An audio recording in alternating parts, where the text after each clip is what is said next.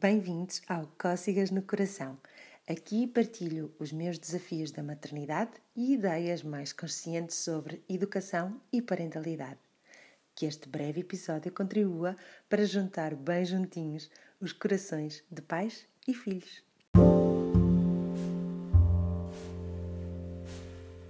Olá, bem-vindos ao Cócegas no Coração desta semana. Quis trazer-vos a questão da comunicação porque me parece um ponto crucial para modificarmos de forma efetiva o tipo de, de relacionamento que desenvolvemos com os nossos filhos.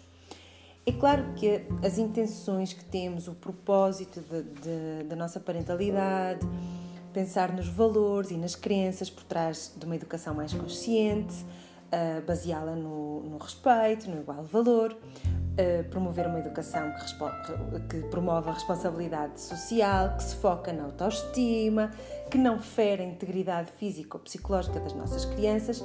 Isto é um trabalho essencial e, e é a base por onde temos de começar, de estarmos alinhados connosco e com os pais que queremos ser. Um, pode não ser, para mim não foi, suficiente para realmente levar a cabo uma, uma mudança efetiva. Ou seja, eu não acredito na palmada, nos gritos, nos castigos, nas ameaças, não acredito na, na, na obediência ou na educação pelo medo como ferramentas, nem, nem acho que se possa chamar educação a isso. Fica prometido para a semana uh, desvendar um bocadinho mais isto da parentalidade consciente e destes valores que eu mencionei aqui.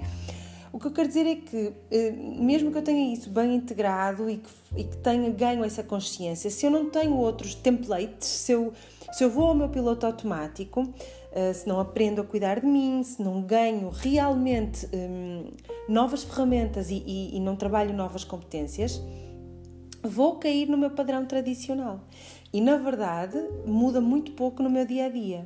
Portanto, eh, para mim foi muito importante eh, ter acesso, nomeadamente à comunicação consciente, um, para pôr em prática, porque é através da comunicação que nos damos a, conhecer e, e como nos relacionamos com o outro um, e como conhecemos o outro, e isso mudou tudo, isso permitiu-me pôr em prática os valores da parentalidade consciente e não estar sempre um, em dissonância comigo, comigo próprio, não é?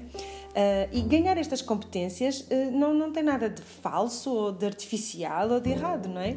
É como, como dada a situação atual, termos ganho consciência de alguns perigos, de, de, de algumas. Uh, conhecer mais sobre a nossa saúde, sobre a transmissão de, de doenças infecciosas e a seguir nos pedirem para termos novos hábitos e atitudes nos nossos relacionamentos sociais, nos espaços públicos, com a nossa higiene é importante ganharmos consciência dos valores que queremos e do que queremos atingir, e depois é importante que, que nos sejam dadas ferramentas e formas concretas de os pôr em prática.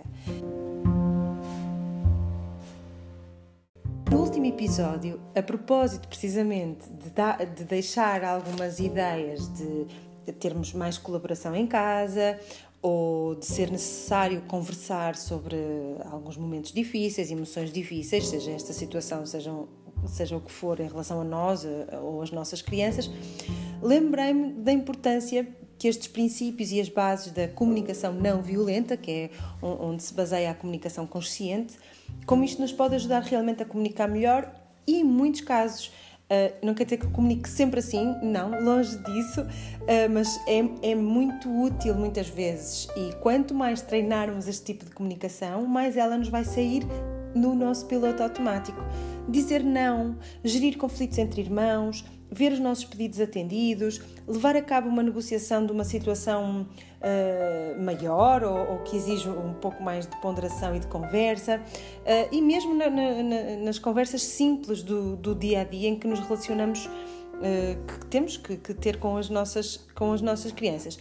É, importa dizer que a, que a, comunicação não violenta, a comunicação consciente, não tem qualquer limite de idade, nem mínima nem máxima, ou seja, não é uma técnica que se aplica na educação ou na parentalidade ou para, para manipular as crianças, nada disso. É, é um, uh, um, uma forma de comunicar desenvolvida pelo psicólogo Marshall Rosenberg, utilizada sobretudo para situações muito difíceis de conflitos e portanto ela é útil, super útil, quando é aplicada, uh, quando conseguimos aplicá-la às conversas que temos no nosso meio familiar, uh, profissional, as nossas relações pessoais, uh, comerciais, por exemplo. Portanto, é sempre útil.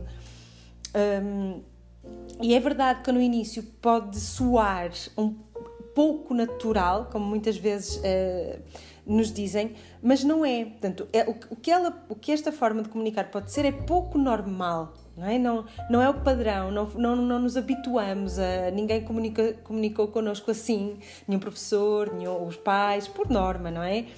Eh, e não vemos muita gente a comunicar assim e, portanto, ela não é o padrão. Mas não quer dizer que não seja natural e quando a começamos a utilizar, nós percebemos que ela nos assenta muito melhor do que uma comunicação agressiva, violenta.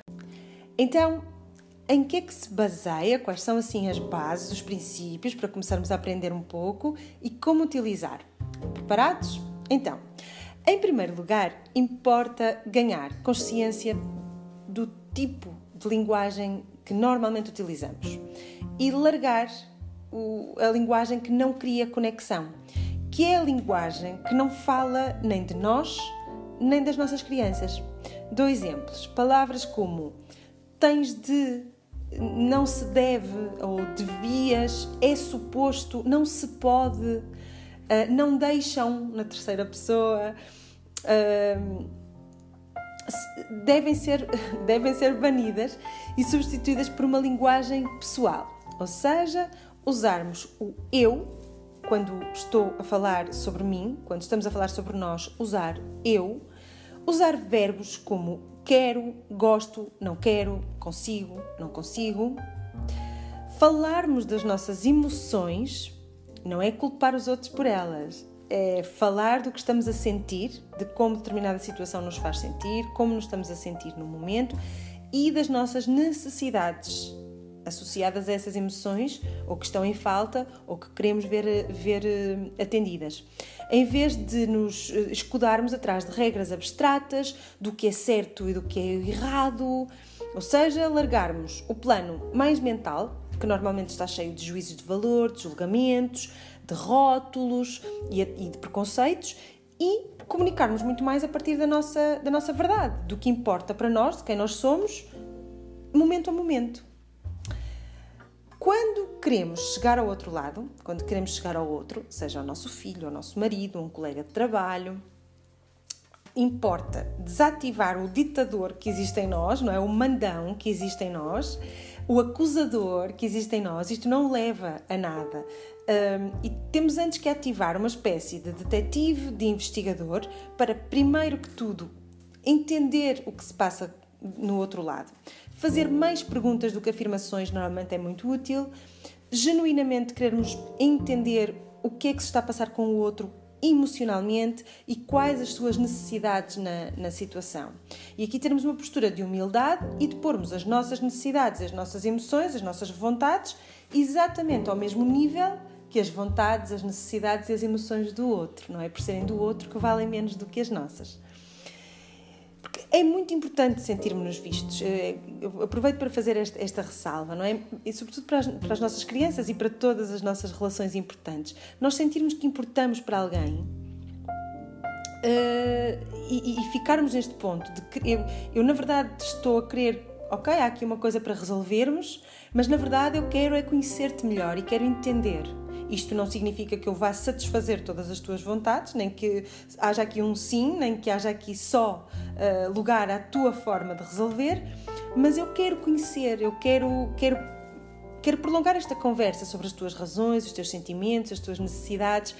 Normalmente isto é mais importante do que satisfazer, na verdade, o, o pedido ou o desejo que está, que está a acontecer. Isto é muito importante quando estamos a lidar com um não, quando temos que dizer um não aos nossos filhos ou ao que for, a quem for. Porque o que nós temos, o que conseguimos com este tipo de comunicação é uh, dizer um não ao, ao que está a ser pedido, ao desejo, àquela situação, uh, se ela não for de acordo com a nossa verdade, com o que nós consideramos ser o bem maior para nós ou para o outro, mas não estamos a dizer não à pessoa. Há pessoas que estamos a dizer sim, porque lhes estamos a dar atenção, porque mostramos que nos preocupamos, que ela importa e que até estamos curiosos sobre o que é que se passa dentro dela.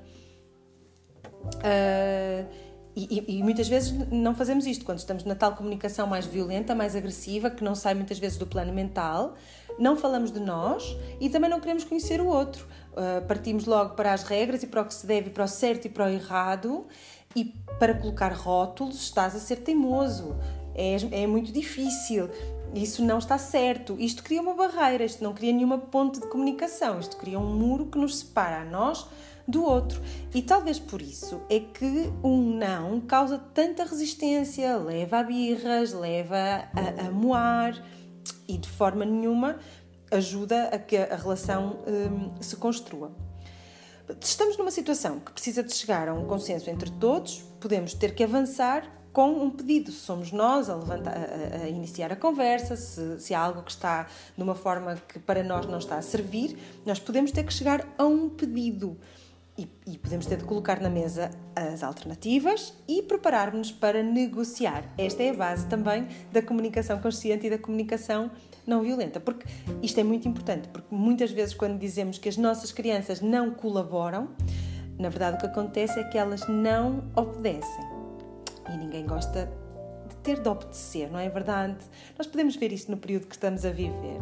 É muito mais interessante, saudável e até eficaz quando somos convidados, quando nos é pedido algo, quando acedemos de livre vontade a colaborar, a fazer algo, quando nos tornamos parte da solução, isso faz-nos querer participar, faz-nos querer acrescentar valor, faz-nos ter vontade de fazer a nossa parte.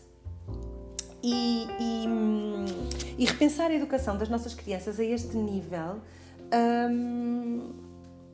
criará jovens e adultos muito mais responsáveis, social e individualmente. E isto sim é que é, é, que é educar.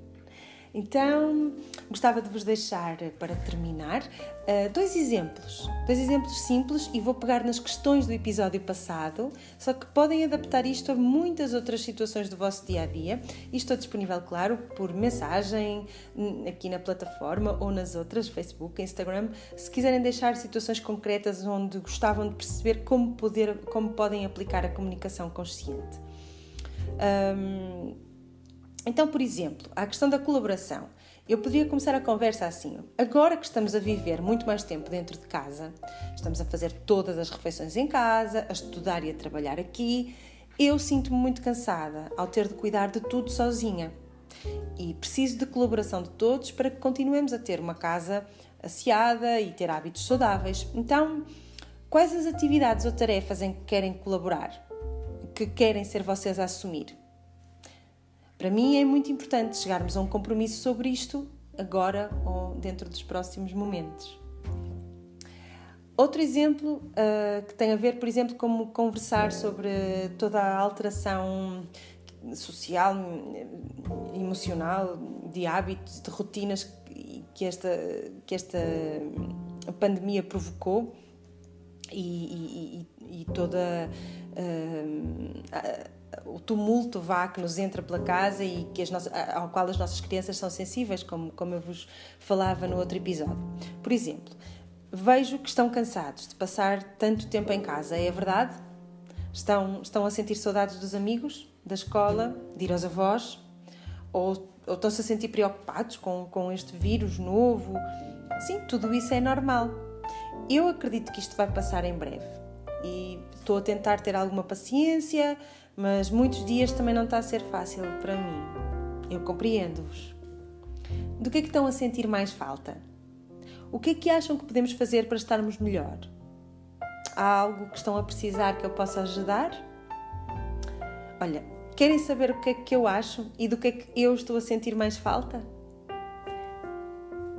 E isto são formas, apenas sugestões de, promover uma conversa sobre os assuntos. Nós não, temos que resolver, isto também é um bom tema para um próximo episódio, não temos de resolver ou salvar os nossos filhos das coisas que acontecem.